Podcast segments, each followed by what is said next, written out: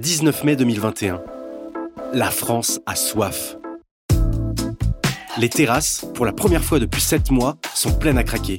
Les Français, eux, sont pleins à trinquer. Chez Contreplaqué, on s'est interrogé sur la façon dont ils ont vécu cette pandémie.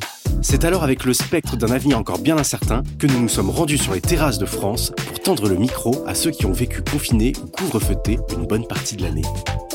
Apéro Visio, Visio Apéro, Skypéro, on en a eu des noms pour définir une tendance qui s'est déclarée le soir du 17 mars 2020, alors que la France s'apprêtait à hiberner pendant un mois et 23 jours. Mais la vie trouve toujours un chemin, disait le professeur Yann Malcolm. On a tous testé, on a tout testé, on n'a pas tous approuvé.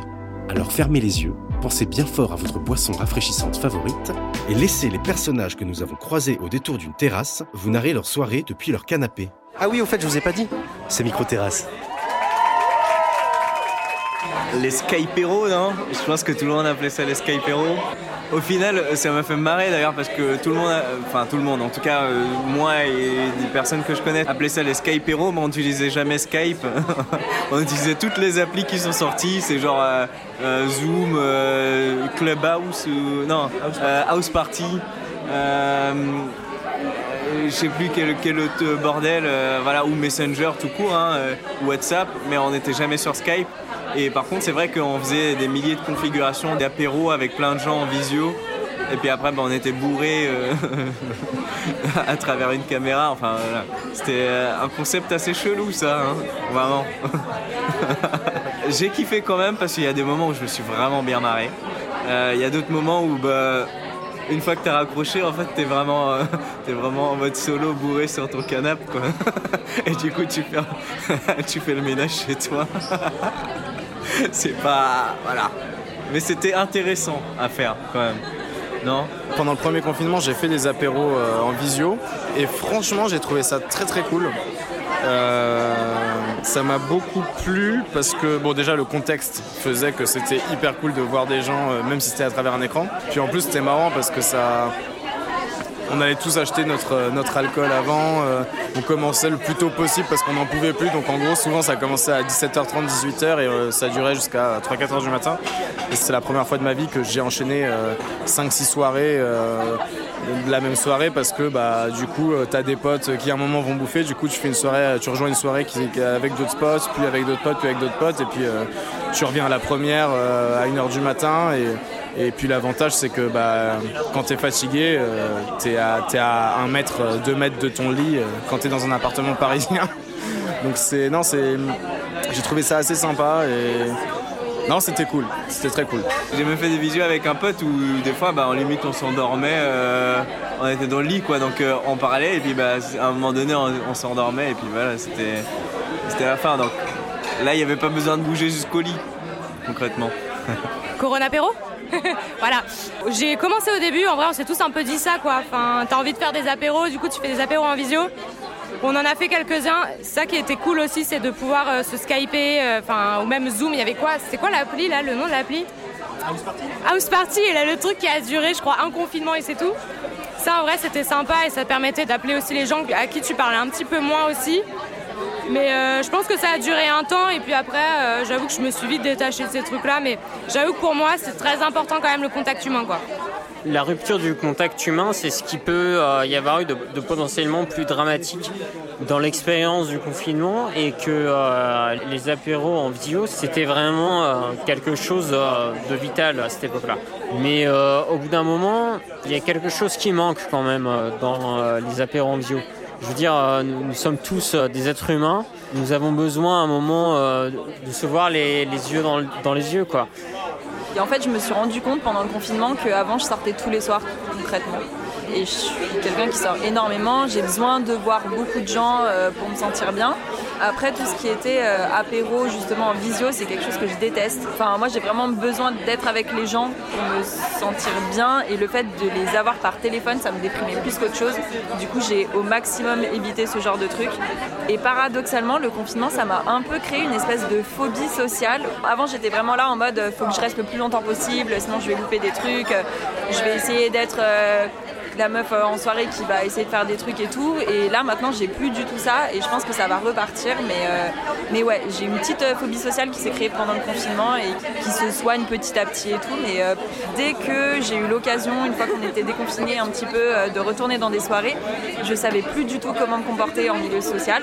Je savais plus comment aborder les choses. le fait qu'il y ait trop de monde, ça me stressait trop.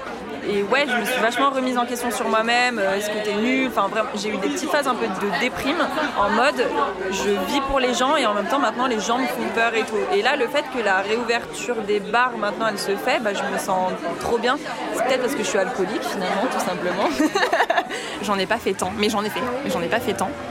J'ai repéré ceux qui avaient vraiment besoin de ce truc pour euh, maintenir le lien et ceux avec qui j'avais absolument pas besoin de le faire. Ou alors j'ai fait des apéros avec des gens avec qui je parlais pas beaucoup euh, en réalité. Des gens qui sont loin, avec qui je vais, vais pas boire de verre euh, au quotidien, ou qui, voilà, qui habitent pas dans la même ville que moi, ou on se voit seulement les week-ends, ou quand on organise des, séjours ensemble. Et il y avait ce besoin de faire des apéros ensemble. Mais, et encore, ça a été une fois tous les 3-4 semaines, quoi. C'était pas incroyable. Puis on passait notre temps en visio, hein, juste, au travail, moi j'ai passé mon temps en visio, donc 8 heures en Zoom enchaîner sur des apéros Messenger, c'était un chouïa angoissant pour moi. Et la conclusion, c'est qu'on n'avait pas grand chose à se raconter, quoi. Parce qu'il se passait pas grand chose, des actus euh, de nos tafs qui étaient pas ouf à ce moment-là. C'était pas, c'était pas incroyable. Euh, je suis un peu anti-apéro visio. J'en ai fait un, je crois, et c'était pendant le premier confinement, donc c'était il y a plus d'un an. Et sinon, j'ai fait zéro apéro visio. Vraiment, c'est un truc euh, de faire des visios, même si finalement je suis allée beaucoup au travail j'ai été quand même en visio toute la journée avec les autres euh, et, mon kiff c'était de pouvoir rentrer, de pouvoir aller dehors quand même quand c'était possible, de traîner dans mon kilomètre ou euh, de braver un peu les choses. Mais franchement, je pense que c'est l'année où j'ai le moins été sur des écrans en dehors de mon travail en gros.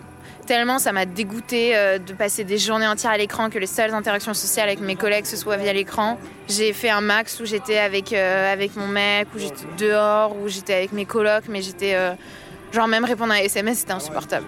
Je, enfin, je sais pas, je me suis dit on se verra plus tard, mais en vrai, j'avais besoin de, de, voir les choses en vrai. Genre l'écran, j'ai eu une phobie de l'écran quoi. Je sais qu'avec mes potes, on a fait ça au début parce que c'était un peu la, la, tendance et tout, genre euh, premier confinement. Je me souviens qu'il y a eu une soirée où il y avait une DJ qui était genre en live sur Zoom et on était euh, à tour de rôle. Des fois, tu avais la webcam qui s'activait et du coup, c'était à toi de te mettre à danser devant un peu tout le monde. Mais, oui, t'étais là. quel enfer, vous étiez insupportable. Oui, bah voilà. J'étais pas très visio. Ma famille, on faisait des visios, j'en ai fait quelques-unes, mais j'étais là genre. Je suis pas très visio, peut-être pas forcément super famille non plus, mais, euh, mais voilà. Mais moi je suis une meuf du téléphone, j'appelle grave les gens. Je pense que j'ai fait un blocage, euh, enfin j'étais pas bien, moi j'ai vraiment vécu très très mal le premier confinement.